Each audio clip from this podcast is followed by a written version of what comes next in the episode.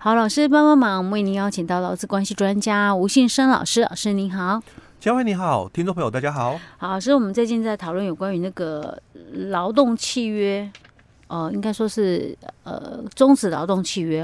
嗯、那我们之前讲到那个解雇的部分，哎、欸，对，哎哎哎，看一下之前的部分，我们讲了蛮多的，然后琢磨蛮多的。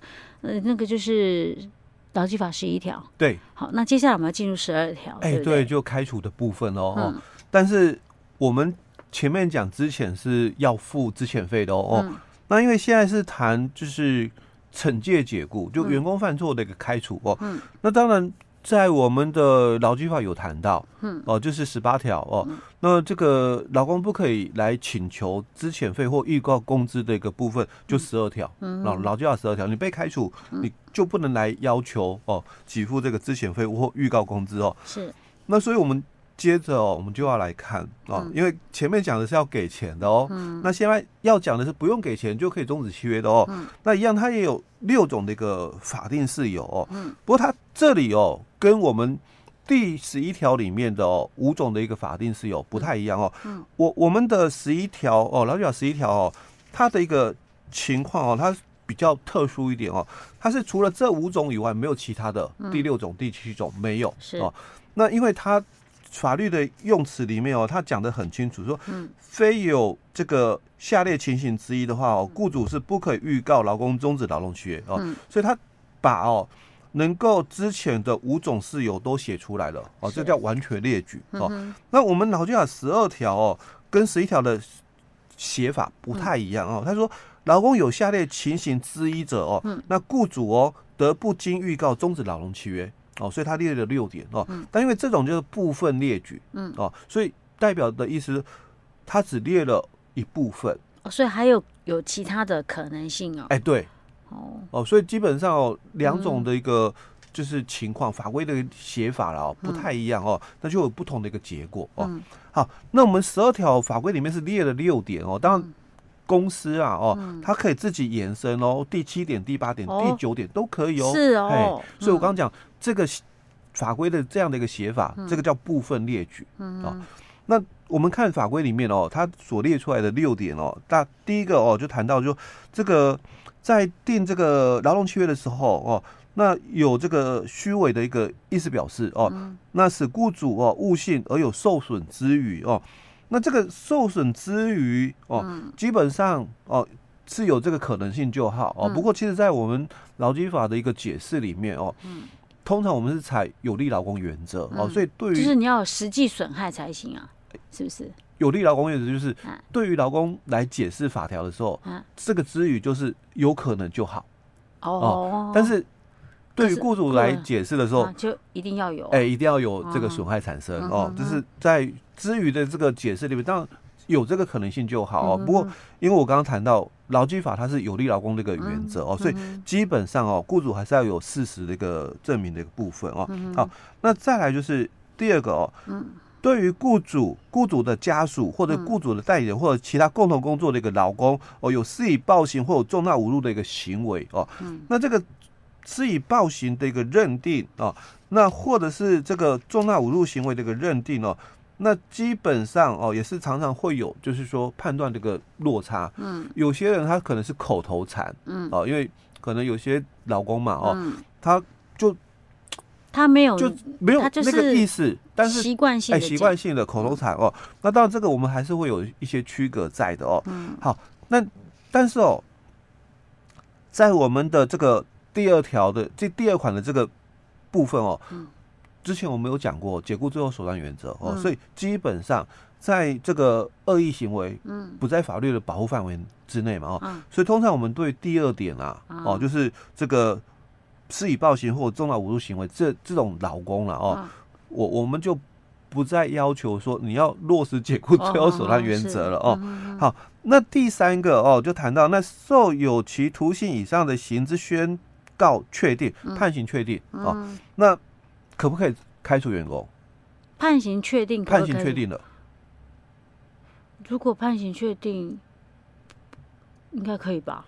都判刑确定啊、欸，判刑确定，所以很多人习惯看前面这句话、嗯、哦，判刑确定，但要看后面这句话。后面讲什么？后面讲说，而未预知缓刑或未准一颗罚金。哦，他判刑确定，他还有可能会获得缓刑。哎，也有可能一颗罚金。哦，那这种两种就不行了。哎，对，只要判刑出来说，法官说可以缓刑或一颗罚金的哦，嗯，基本上不能开除。哦，也对啦，因为现在有很多可能是搞不好交通事故的啊，哎，也被判刑。但大多数了哈，大多数的一个判刑哈都能够。这个缓刑或易科罚金是啊，所以基本上雇主哦也不要说，哎，劳工被判刑了，你就可以开除他嗯哦。那另外就是第四种情况哦，就是违反这个劳动契约或工作规则情节重大哦。那当然这个部分，嗯，我就要看了，嗯，你们公司有没有这两个东西？嗯，啊，如果你没有，你就不要去讲说人家呃违反，然后情节重大。对对对，哦。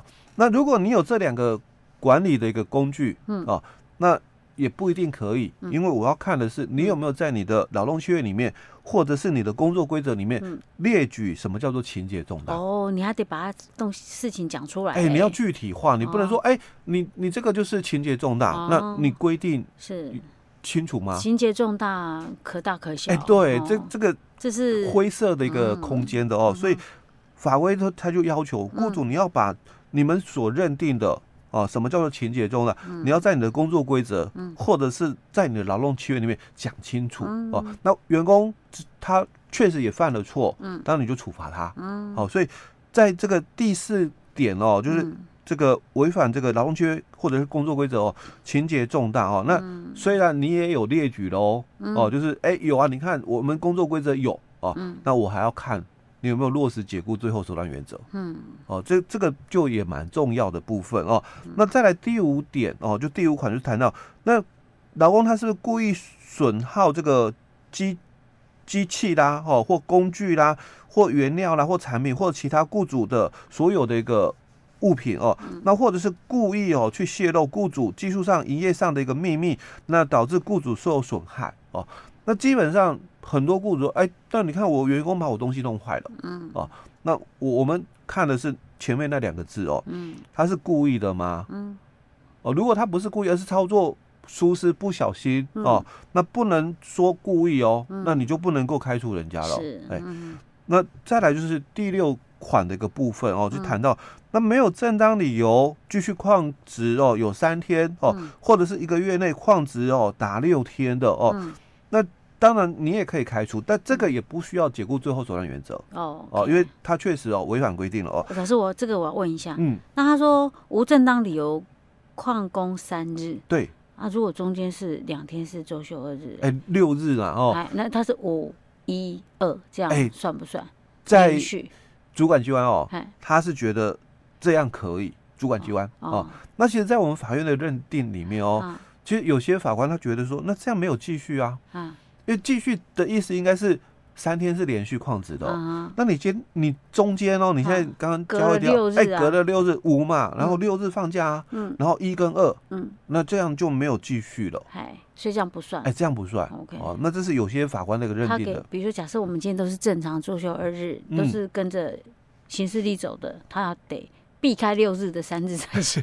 对，这是少数法官的看法啦。哦，就说他觉得说，哎，这个继续应该是连续的哦，所以你间隔了哦六日，那就不连续了哦，就不继续了哦。除非说他六日，他们讲他们是排班的，六日也是他的工作日。哎，对，那这样就叫做哎，这样就继续了哦。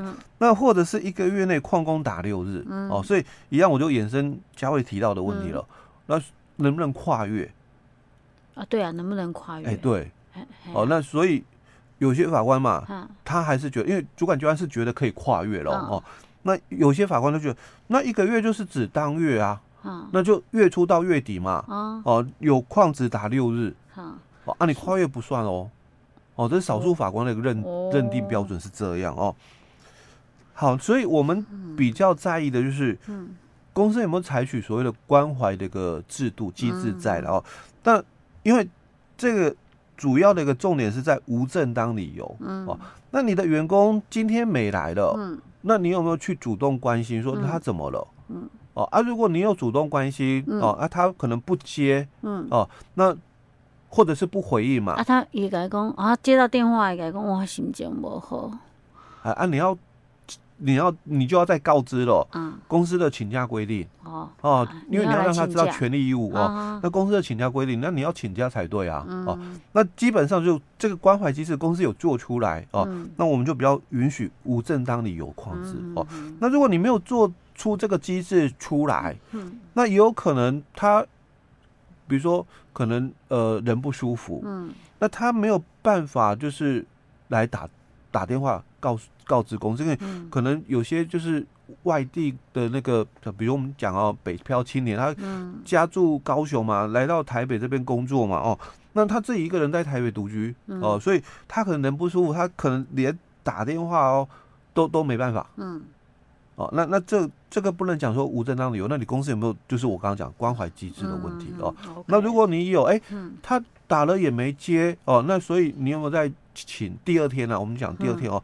一样又是打了没接，你有没有在联络当地的这个警局？哦，哦，你去当跟他们联络一下。哎，我们员工住在哪里？在你们辖区？联络不上人，哎，两天都没来的，嗯、我们也联络不上啊。那有有没有去请这个警局或当地的里长去看一下啊？那了解一个他的一个情形啊。嗯、哼哦，所以如果有，我们大概就可以接受了无正当理由的一个部分啊。好，那我们这个。开除的一个部分哦，除了要有法定的一个事由以外，那还有一个很重要的一个部分，就行使的一个权限，嗯，哦，它有一个除斥期三十天的部分哦，所以雇主你如果没有在三十天内来终止契约，就开除这个老公哦，那解雇就无效。OK，哦，那当然我们刚刚也谈到六种的一个情况里面哦，有一个是排除的哦，就是第三种。那个。